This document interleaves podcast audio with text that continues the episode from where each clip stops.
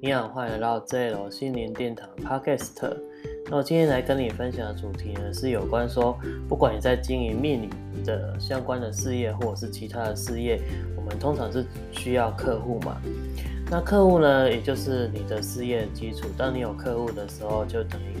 帮客户服务，就取得了现金流收入，那当然企业就建立起来嘛。可是有时候我们会烦恼说，哎，那客户在哪里呀？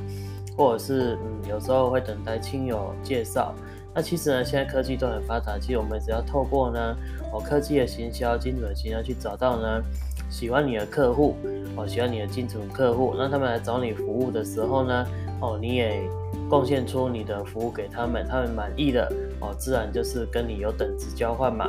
那因为找来的是精准客户，而且他们是喜是喜欢你，是你透过一些科技行销方法去找到的，所以呢，他们来就是喜欢你、认同你。所以当然，如果你再加上服务不错的话呢，那他们当然也会转介绍哦给你，就是他的亲朋好友转介绍他的亲朋好友，或是他的一些的好朋友给你去做服务。那么相对呢，这样就可以让你的事业的业绩啊渐渐成长，那你的。客户呢就会越来越多，所以呢，其实不管你在做命理事业或者是其他事业呢，哦，那要怎么找客户的方法的诀窍，其实就在这边。那一般传统呢，就是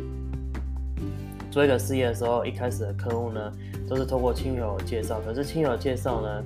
其实呢需要等待一段很长的时间，有时候可能会呃，就是一开始说好像会有。